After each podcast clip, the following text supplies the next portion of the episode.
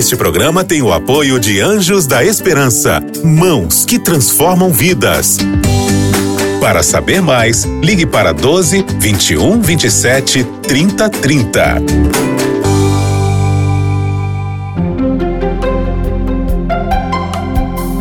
Lições da Bíblia. Olá, que alegria poder ter você nesse programa Lições da Bíblia, nesse trimestre que está sendo tão especial, onde nós estamos estudando um tema fantástico fazendo amigos para Deus. E hoje nós chegamos ao tema oitavo do trimestre, ministrando como Jesus. E você é muito bem-vindo.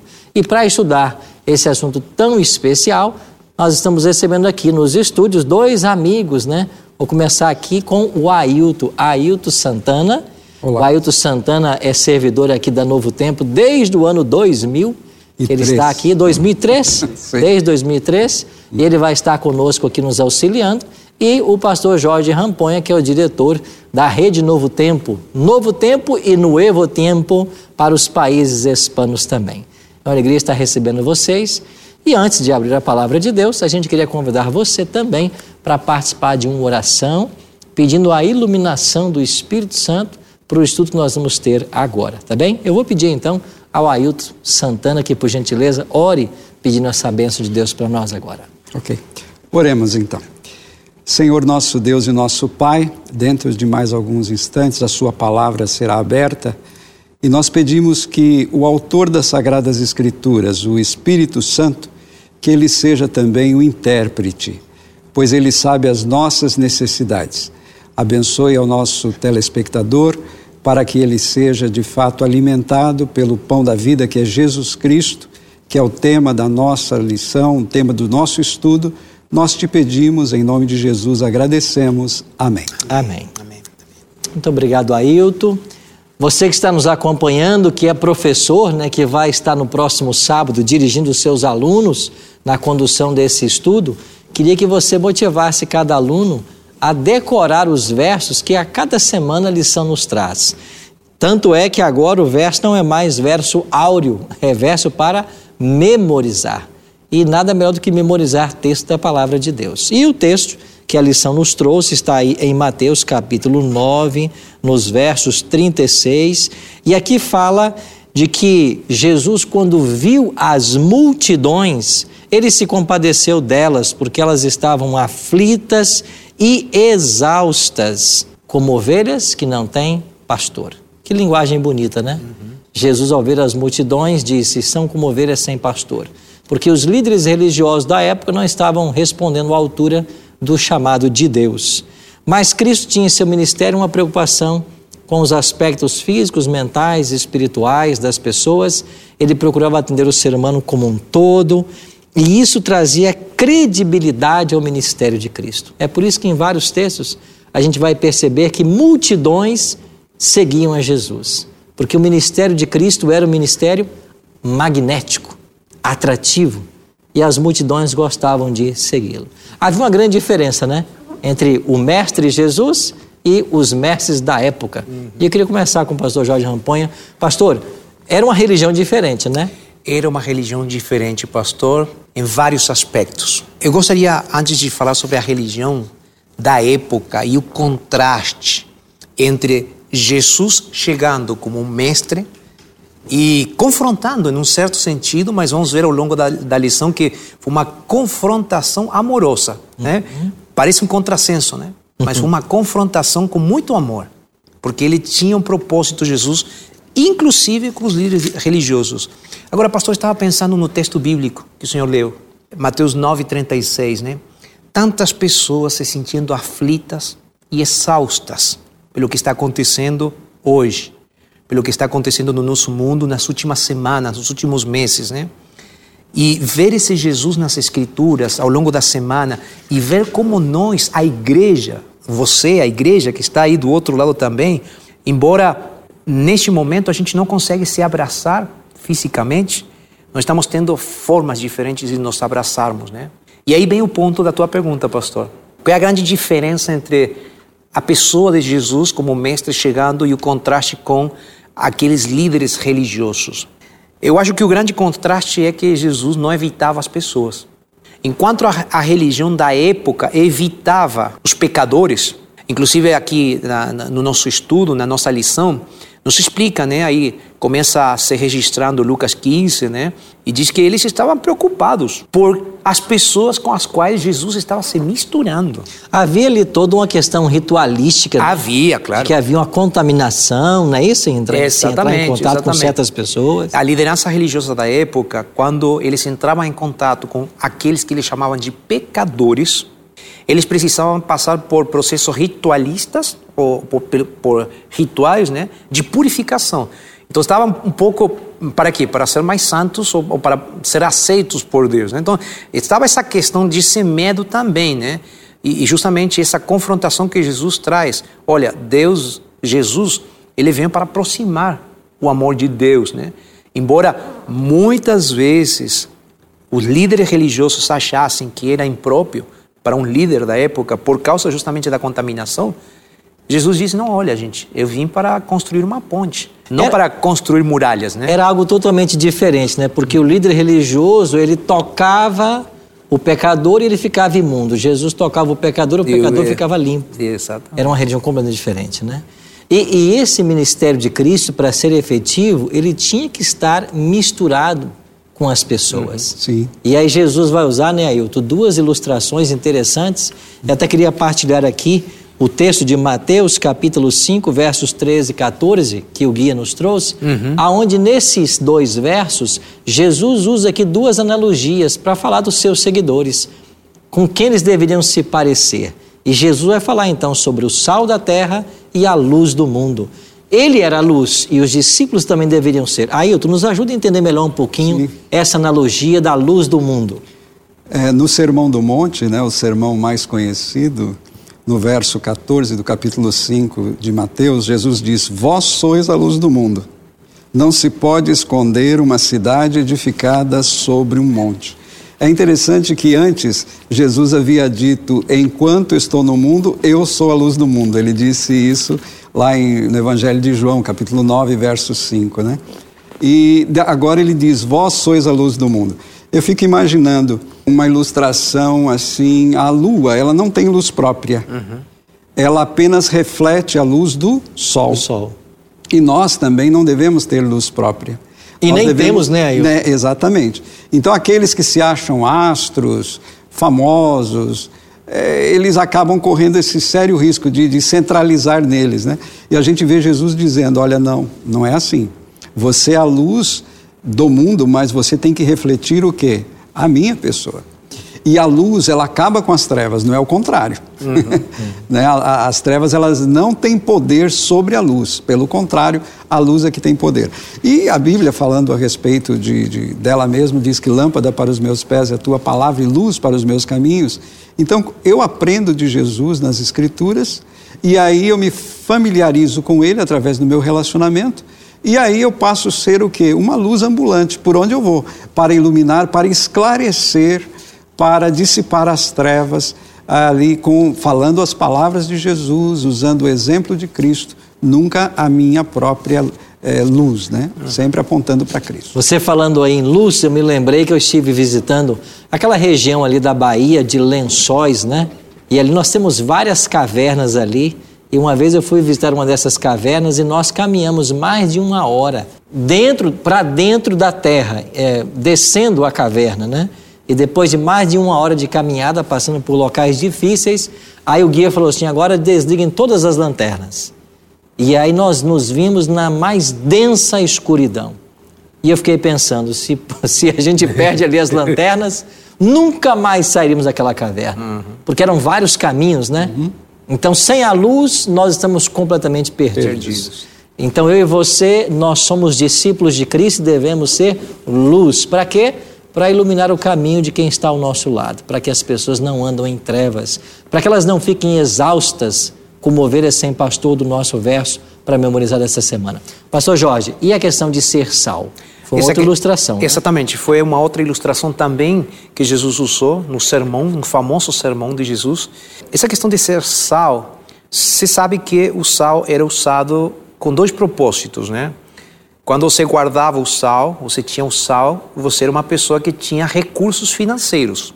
Então, sal era um símbolo de riqueza. Você era rico quando tinha muita sal. Inclusive, daí vem a nossa expressão salário, né? É, exatamente, salário, exatamente, vem de aí.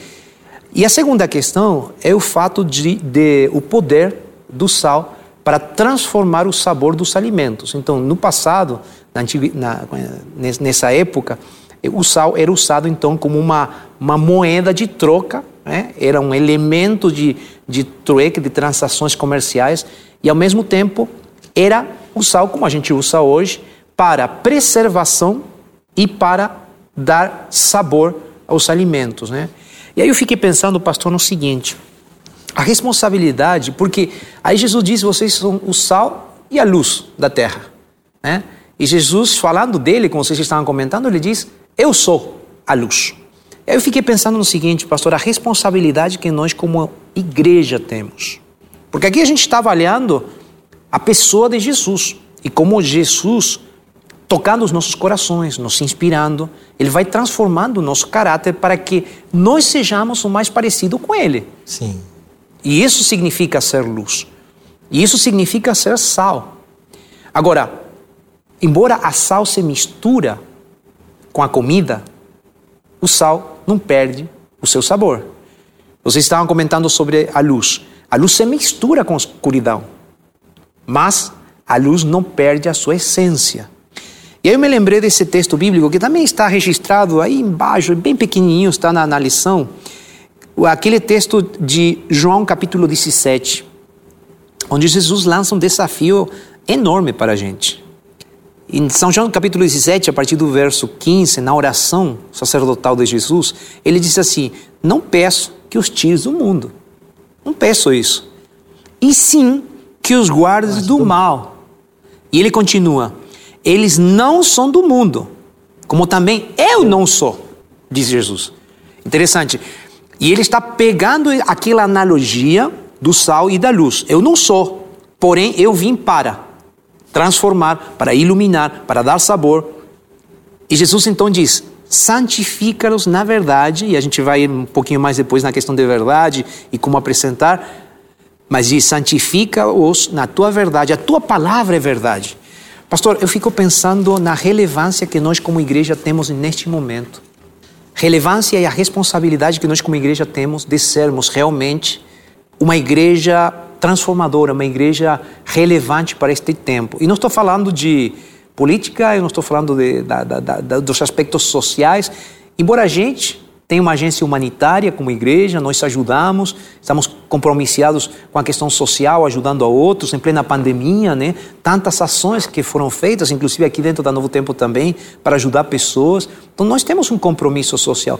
Agora, o grande compromisso da igreja tem a ver com a apresentação da palavra e a apresentação de Jesus. Mas de uma forma que as pessoas realmente se sintam iluminadas. E aí eu penso, eu como cristão, se realmente eu estou sendo o sal e se eu realmente estou sendo aquela lua que está né, refletindo o caráter, a luz do próprio Jesus. Na continuidade da lição, e é que na parte de segunda-feira do nosso guia, nós temos então uma experiência aqui de um centurião. Sim. Que foi em busca de cura para um servo dele. É. O que nós podemos extrair dessa lição? sobre a forma como Jesus ministrava as pessoas.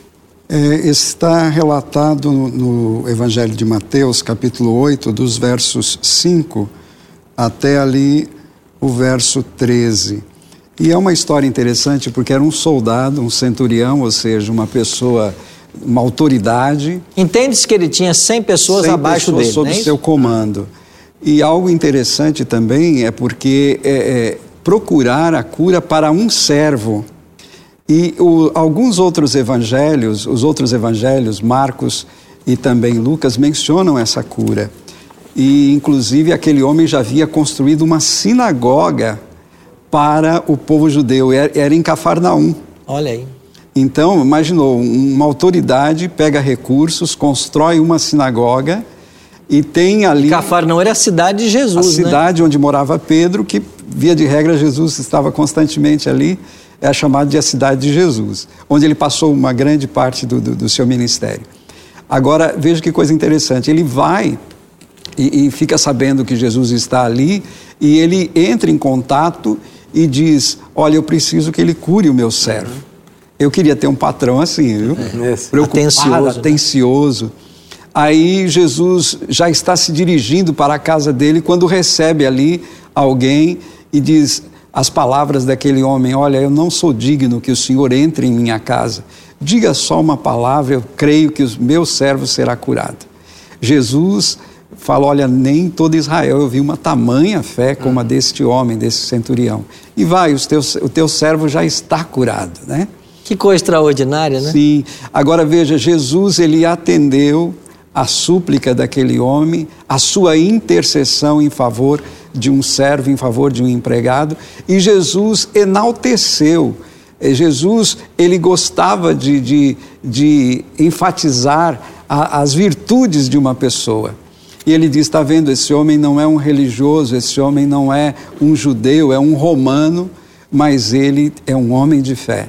E foi assim que Jesus tratou, ele atendeu a necessidade daquele homem, atendeu ao pedido dele e a cura foi feita. Né? Na parte de segunda-feira, em Marcos 12, 34. Nós temos aí a história do escriba, né? Que, dessa pessoa, desse Esse religioso. tentou pegar Jesus, né? Esse tentou pegar, né? Mas é muito interessante a resposta que, que Jesus. Jesus poderia ter usado, né? É, para dar realmente uma qual seria a palavra, pastor? Para dar uma, uma lição. Uma lição. Eu, eu, eu sou uma, uma palavra um pouco mais forte, mas obrigado. É, uma lição, né? Porém, é, quando Jesus percebeu que ele poderia ser pego numa situação por causa da resposta que ele daria também, ele não só respondeu, mas também ele elogiou. E ele elogiou de uma, de uma forma muito interessante. Jesus disse assim para, para aquele líder religioso, né? Ele diz: Não estás longe do reino. Ele diz. O que, que isso significa? A gente é, lê isso é, na Bíblia. É, a gente lê isso aqui na Bíblia e diz assim: Olha, Jesus disse: Olha, tá tudo certo. Você até que respondeu mais ou menos bem, né? É, se, se eu tivesse sido Jesus, eu falei: Olha, amigo, não é isso que eu estou te dizendo. Não é assim que funciona. Eu teria falado assim, né? Agora, Jesus não falou isso. Jesus disse: Olha, ok, não está longe só um pouquinho mais, continua nessa aí, vai em frente. Continua. Ou seja, foi uma palavra Você, de motivação. De né? motivação, aí que está. É, agora, pastor, uma, uma coisa que eu gostaria de destacar em todo esse contexto, tanto com a, com, com a lição do, do próprio escriba, né? Jesus tentando tirar o melhor das pessoas e até o próprio centurião, né? A questão da fé do centurião, a questão desse momento quase constrangedor do, do próprio escriba, mas ao mesmo tempo o momento que Jesus aproveitou para potencializar. O elogio que Jesus fez para o centurião foi: nunca tinha visto tanta fé numa pessoa. E Jesus falou isso para alguém que não era da religião de Jesus, da fé de Jesus. E ele faz. Mas era alguém que era um crente, era alguém que acreditava em Deus. E vocês mencionaram isso, né? Que ele tinha ajudado, que ele tinha feito coisas, mas que ele não era da religião. Ele era um simpatizante mas ele não era alguém da religião. E Jesus potencializa. E Jesus potencializa alguém que sim era, mas que precisava mais. Essa expressão que aparece aqui, onde na, na, na lição, realmente mexeu comigo, né? Pessoalmente, particularmente. Por quê? Porque na lição diz que Jesus não só se preocupava com as pessoas, mas ele sempre, sempre, em todo momento, Jesus tentava extrair o melhor das pessoas. Mas por quê? Porque o propósito de Jesus de salvação e graça estava por em cima até das próprias pessoas. Claro. Né? Então essa preocupação de, de Jesus constante, constante, fazia com que Jesus fosse, fosse alguém que atraía as pessoas. E essa é a segunda frase que me chamou a atenção. Cristo era irresistível. Cristo era irresistível alguém que não era da religião judaica, alguém que era da religião judaica, chega até Jesus porque Jesus realmente era irresistível. E aí vem a pergunta: por que, que ele era irresistível? E justamente porque ele pensava em extrair o melhor das pessoas, mas ao mesmo tempo pensava no futuro dessa pessoa. No que elas poderiam se tornar A partir do A partir desse né? momento. E pastor, quanto custaria a salvação dessa pessoa? É verdade. Quanto custaria a salvação dessa pessoa? Então, Jesus estava projetando não só quem essa pessoa poderia se tornar, mas também ele estava projetando através da sua própria pessoa o custo que Deus pagou para que essa pessoa seja realmente transformada. Estamos essa semana tentando aí aprender mais do ministério de Cristo e vimos que Jesus tinha um ministério extraordinário. Ele se importava com as pessoas em todas as suas dimensões e ele se preocupou muito também com a dimensão física das pessoas.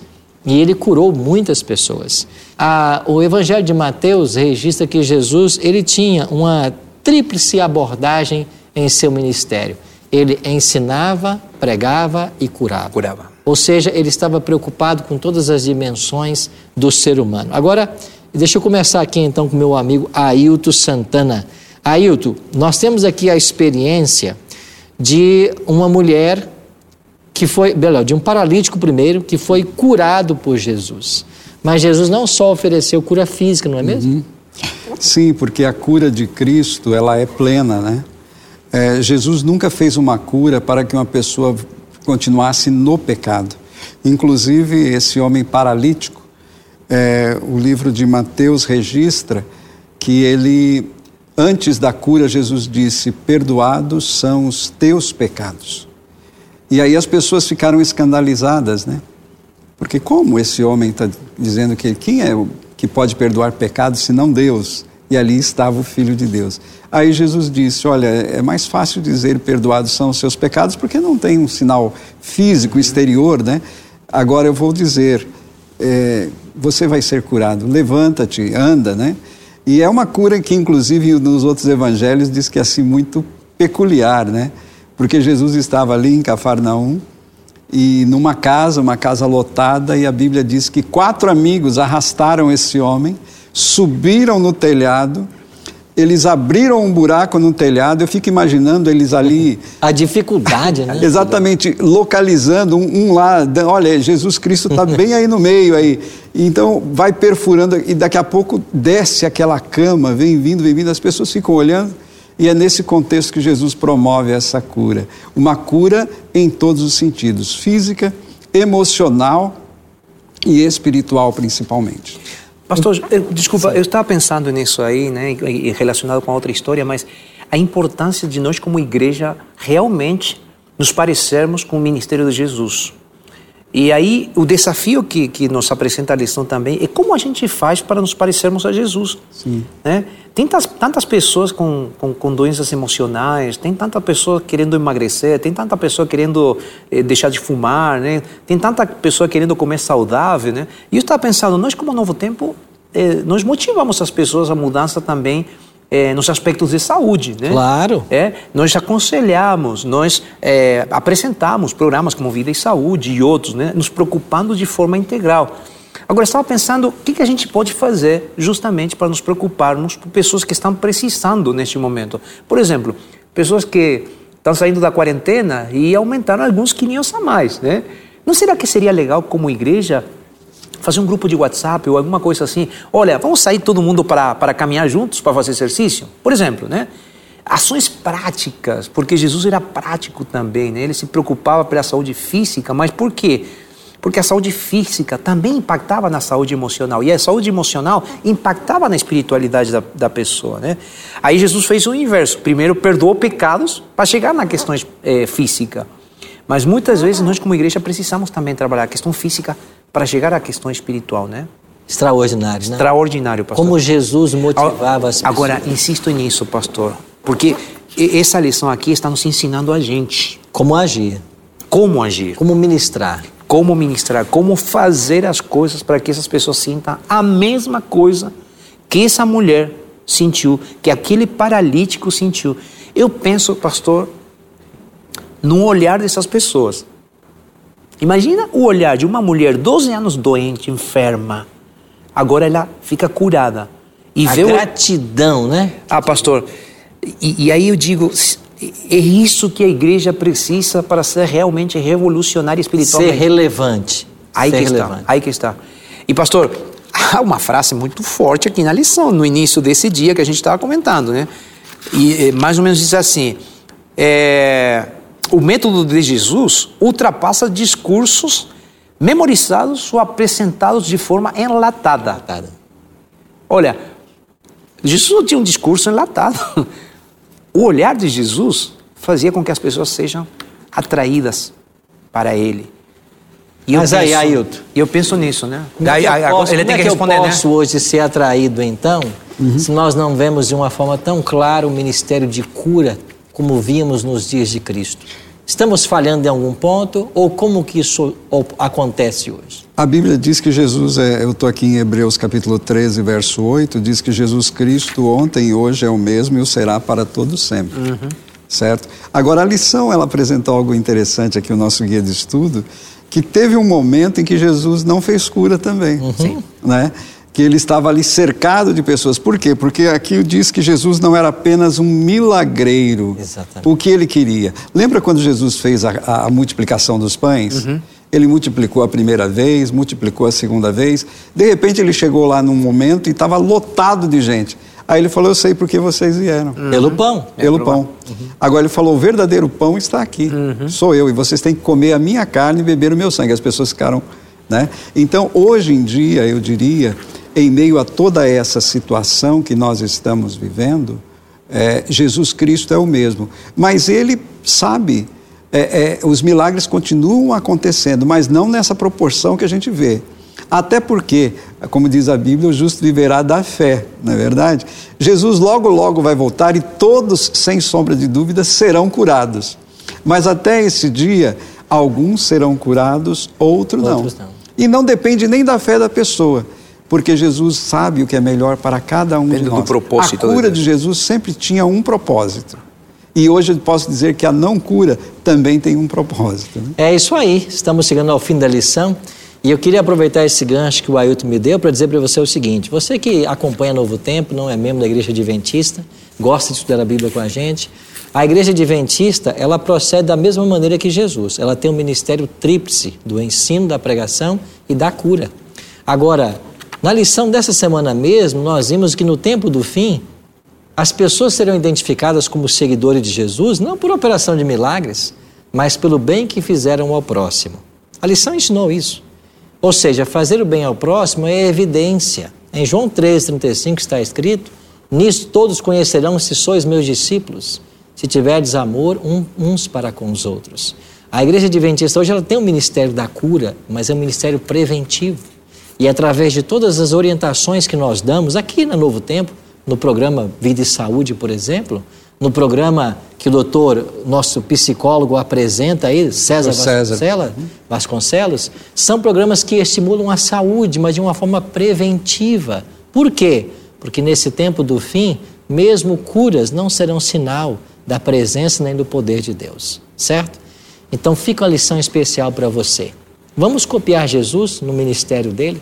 Vamos buscar, buscar ser como ele era, misturando-se com as pessoas para fazer o bem para ser benéfico em nossos relacionamentos. É isso que a palavra de Deus nos ensina. E ao encerrar o programa de hoje, eu queria voltar ao desafio que eu fiz no bloco passado. Escolha um amigo teu agora, aí na sua lista de WhatsApp, manda para ele uma mensagem elogiando por alguma coisa que ele falou ou fez. Isso vai fazer um efeito tremendo. Por quê? Porque é assim que o evangelho propaga-se. Quando nós nos preocupamos com as pessoas e nos preocupamos em fazer o bem. Muito obrigado, Ailton Santana, por sua presença no programa de hoje.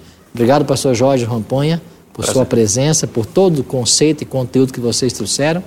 Muito obrigado a você que esteve nos acompanhando até agora. Lembrando que na semana que vem a gente volta para continuar o estudo refletindo a respeito do ministério de Cristo com uma pergunta: como fazer amigos para Jesus? Você não tem o guia ainda? Bíblia, ah, cpb.com.br Lá você consegue o guia para acompanhar com a gente aqui o programa Lições da Bíblia. Muito obrigado por sua companhia. Semana que vem, nesse mesmo horário, nós vamos estar de volta com os nossos dois convidados para aprender mais desse lindo evangelho, desse lindo ministério de Jesus Cristo. Deus o abençoe. Um grande abraço. Você ouviu Lições da Bíblia. Este programa é um oferecimento da revista Princípios. Entre no nosso site novotempo.com/barra e peça sua revista totalmente grátis.